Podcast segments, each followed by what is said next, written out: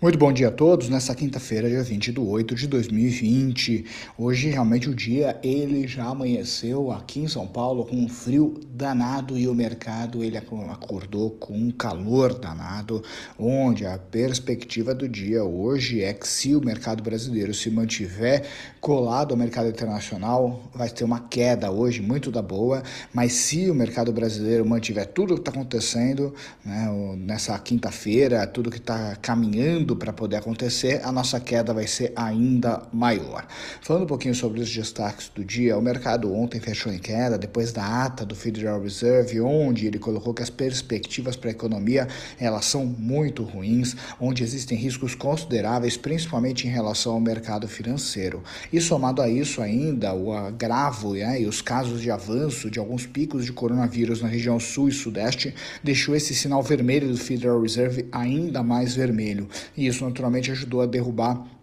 bastante as bolsas americanas e também isso acabou respingando em outras bolsas pelo mundo, como a nossa bolsa, por exemplo, que ontem fechou em queda e hoje, na abertura do pregão, a Ásia e a Europa acabaram sofrendo parte também desse movimento, visto que quando saiu a ata do Federal Reserve, ambas estavam fechadas. Somado a isso, também os americanos eles estão esperando duas definições muito importantes. A primeira delas é a reunião para poder discutir o plano 1 do acordo comercial entre China e Estados Unidos, que tinha sido adiada, ia ser no final de semana mas os Estados Unidos resolveu adiar, isso mostrando bastante sobre a tensão que está acontecendo entre os dois países. Então, tem essa definição para poder sair quando que eles vão sentar, e somado a isso, o pacote do Congresso americano, que está sendo discutido há semanas pelos democratas e pelos republicanos, de 1,2 trilhões de dólares, que não tem jeito de sair. Realmente, os, amer os americanos, os democratas e os republicanos não conseguem chegar a um consenso. E ainda para gravar mais ainda a situação, o secretário de Estado americano Mike Pompeo,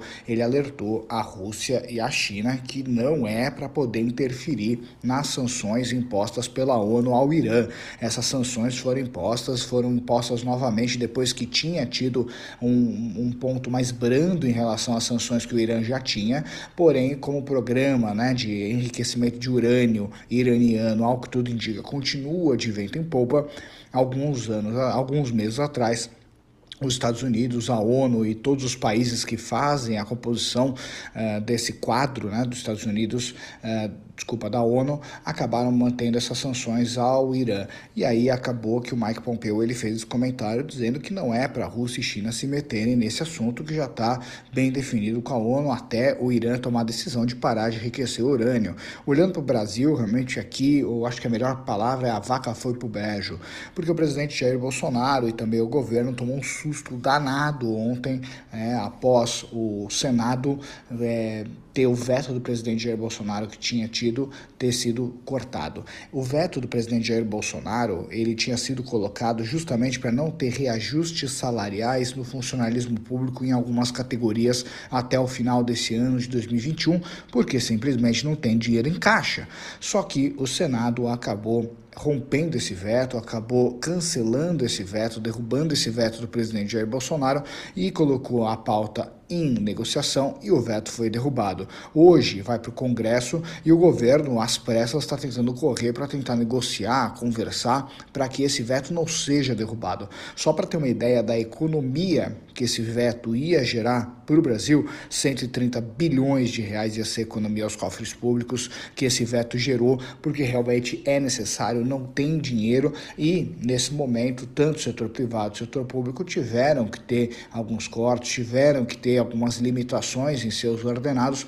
para caso algumas empresas e também o governo sobreviver. E aí acabou que esse veto foi realmente é, pegou de surpresa o governo, porque até então tudo já era definido como um assunto cerrado Porém, esse assunto volta de novo à pauta e naturalmente porque que o Brasil ele está com um perigo muito grande, pelo simples aspecto de que se o teto de gastos, a possibilidade de furar o teto de gastos era muito grande, com essa derrubada, esse veto, ela se torna ainda maior. Então, se você esperava hoje um dia de alta, lamento dizer, hoje a tendência é que o dia seja de bastante queda e que a curva de juros ela tem uma boa abertura, tá? Então, para quem hoje está buscando possibilidades da renda fixa é um dia que a tendência é uma curva de juros bastante aberta, que pode possibilitar excelentes entradas na renda fixa para buscar aí esse, essa instabilidade que o governo brasileiro tanto insiste em colocar no seu dia a dia. E somado a isso também, uma notícia que é boa é que o auxílio né, do, do governo, o auxílio emergencial do governo, que era de 600 reais, a princípio ele está tendo uma possibilidade de ser mantido até o final do ano, no meio termo entre os 600 reais que é hoje e os 200 que é a proposta do Ministério da Economia. Então, a gente tem que esperar para poder ver essas duas notícias que são muito importantes, principalmente falando de teto de gastos, principalmente falando do momento que a gente passa, principalmente falando que agora quanto mais caixa tiver, melhor é para que a gente possa atravessar esse momento e muitas vezes alguns setores teriam ou deveriam ter que cortar na própria carne para que todo mundo possa caminhar da melhor forma. Falando um pouquinho das bolsas, mercado futuro americano em queda, Ásia em queda, Europa em queda, petróleo em queda, minério de ferro em queda, ouro em queda de 2% e, por outro lado, o dólar sobe um pouquinho, o que é natural, porque quando você tem momentos de instabilidade muito grande, o, o dólar ele acaba sempre sendo um refúgio muito grande por causa do dinheiro que entra no mercado americano